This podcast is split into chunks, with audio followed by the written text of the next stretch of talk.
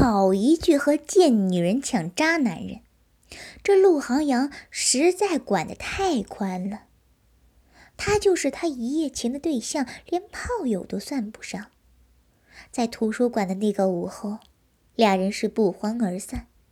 余音前脚刚进宿舍门，后脚易容容就回来了，拿书遮着自己的脸，只露出一双眼睛，眨呀眨的，冲着余音看。你怎么了？余音在厕所里漱口，心里后悔，刚才就不该傻乎乎吞他的精液。你，易容容组织了一下语言。你。老燕，你你也出轨了？余音含糊不清的呜了一声，暗自琢磨自己这样算不算出轨呢？还是嘴里呛着又带着腥味的气息提醒了他？好像真是出了。余音对着镜子看，偷偷瞄了几眼易容容，她性格正直，估摸易容容。免不了对他说教一番，结果易容容呆滞了几秒后，一蹦足有三尺高，紧接着冲上来，对于狂摇不止：“你太棒了，不就是互相戴绿帽吗？气死那对狗男女！不过你是怎么找到这种极品小哥哥的？怎么找的？真没有丢我们三零二宿舍的脸。”易容容激动是一回事儿，余音夜里躺在床上的时候想的是另一回事儿。事到如今，陆航阳出现的确是个导火索，他应该和冯叔分手，却迟迟下不了决心。趁着周三下午全校公休，余音打的士去了一趟南市的二中。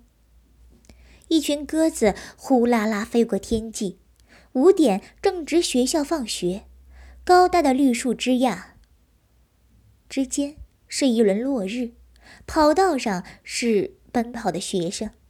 余音坐在场边，过了一会儿，全身汗津津的余晨才结束篮球场，慢慢踱步过来，叫了一声：“姐。”余音是南大大二的学生。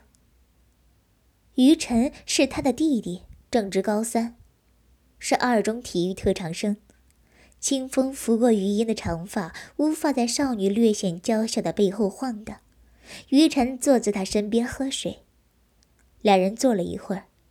于晨把瓶盖旋紧，听见余音说话：“我想和冯叔分手了。”于晨直视着前方，稀松平常的语气。就这事儿，余音早就料到于晨会不当一回事他本来就看不起冯叔。可是，这对我来说是大事。余音坚持。你不懂。他对我来说，于晨不知道症结在哪儿，索性打断他的话。冯叔对你来说很重要，我知道。他让你觉得自信，让你觉得自己并无无关重要，让你觉得自己是无比正常的女人。可是，于晨望着余音，眼睛里笃定的让人移不开眼睛。这些事情，别的男人可以一样给你，可以做到。姐弟俩四目相对，一时无话。余音性格顽固，苦思冥想一番，想要开口反驳于晨。他以前是真心喜欢过冯叔的，可是动了动唇，自欺欺人，谈何容易？余音才发现于晨说的是对的。操场中间，立着的旗杆上国旗咧咧作响。傍晚余晖，宏伟的教学楼镀上一层明亮的光辉。于纯双手向后撑，眯着眼欣赏着远山落日，隔了许久才问。你还记得小时候那事儿？不记得。余音，余音自然知道他弟说的是什么事儿。顿了顿，他起身：“我回学校了。”你要好好复习专业课。以前的事儿，不要再提了。对有些人来说，发家前的苦日子是三天三夜都倒不完的苦水；对于父渔母来说也是这样的。靠着祖辈留下的破渔船，夫妻俩常在江河湖海捕鱼为生。回到岸上，就近在绥江路的马路边上卖鱼。后来，有了阴鱼沉地，姐俩，渔父渔母就在市场租了个档口卖鱼。暖黄的射灯打在鱼身上，鱼鳞闪着细光，来往光顾的师奶不少。夫妻两人忙活脚不沾地。余音在读小学，为了方便照顾，就在档口边临时支了一张小桌子，让他写作业。长期待在市场档口里，难免校服上沾了一点鱼腥味儿。余音在学校有调皮的男同学来扯他脑后的小辫子，被叫成臭鱼贩子。你家是害鱼的坏人。小余音那时躲在厕所里，偷偷嗅着自己的校服，分明就没有嘛。他们瞎说。即使是在男士的休渔期，渔父渔母压根儿没活干，在家里看电视。小鱼因在学校里还是被人叫成臭鱼贩子。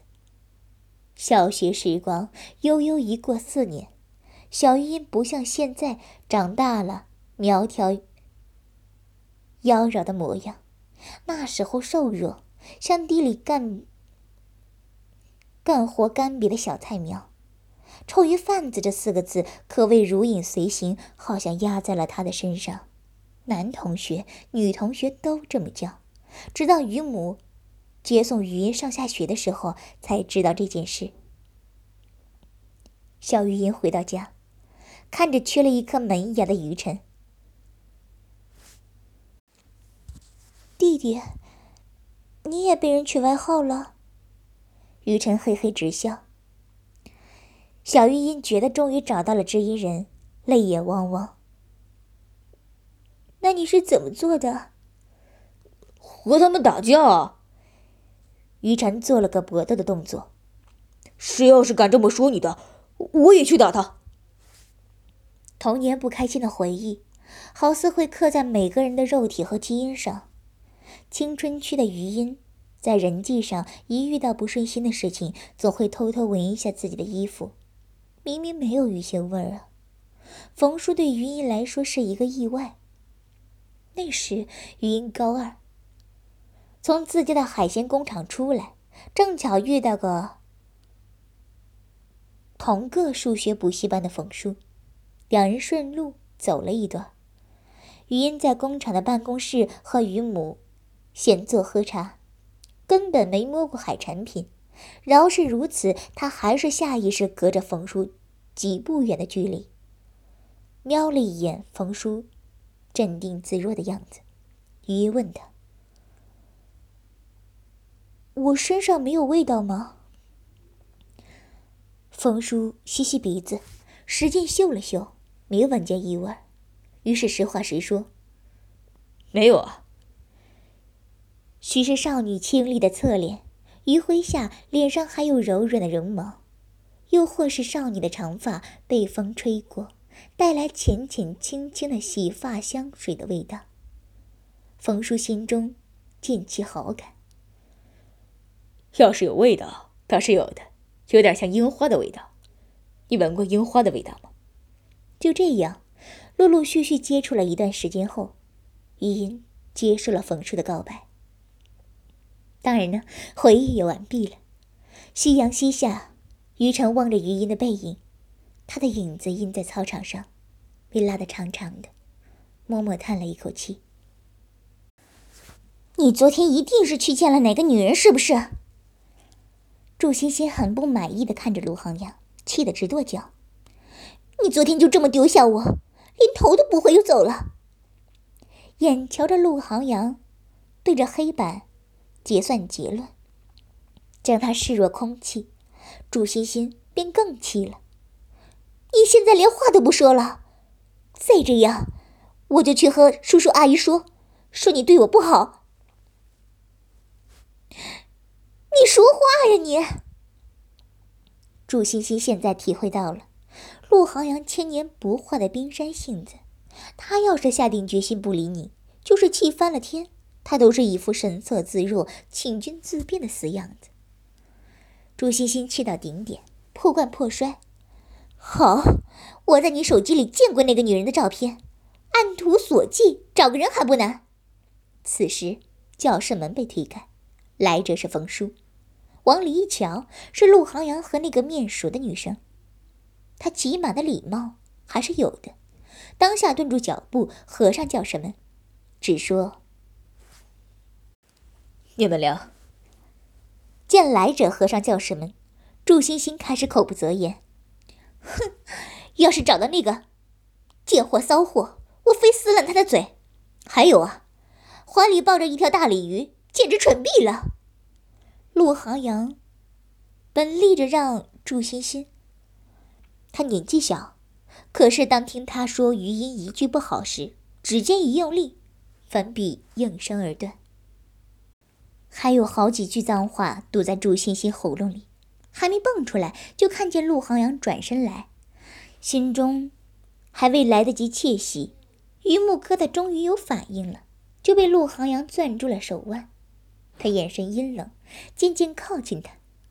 祝欣欣还是第一次见到陆航阳这副表情，活像地狱里的铁面阎罗一般。他抿着唇，很是不悦，方才压制的情绪现在翻江倒海。他只说了一个字：“滚。”楚欣欣被吓得僵在原地，不敢动弹，就察觉自己的手被松开，只听见他说：“这是第一次，不要再有第二次。”照片，怀里抱着大鲤鱼。冯叔隔着门板听到了这一句，暗暗咬紧了牙，不就是余音吗？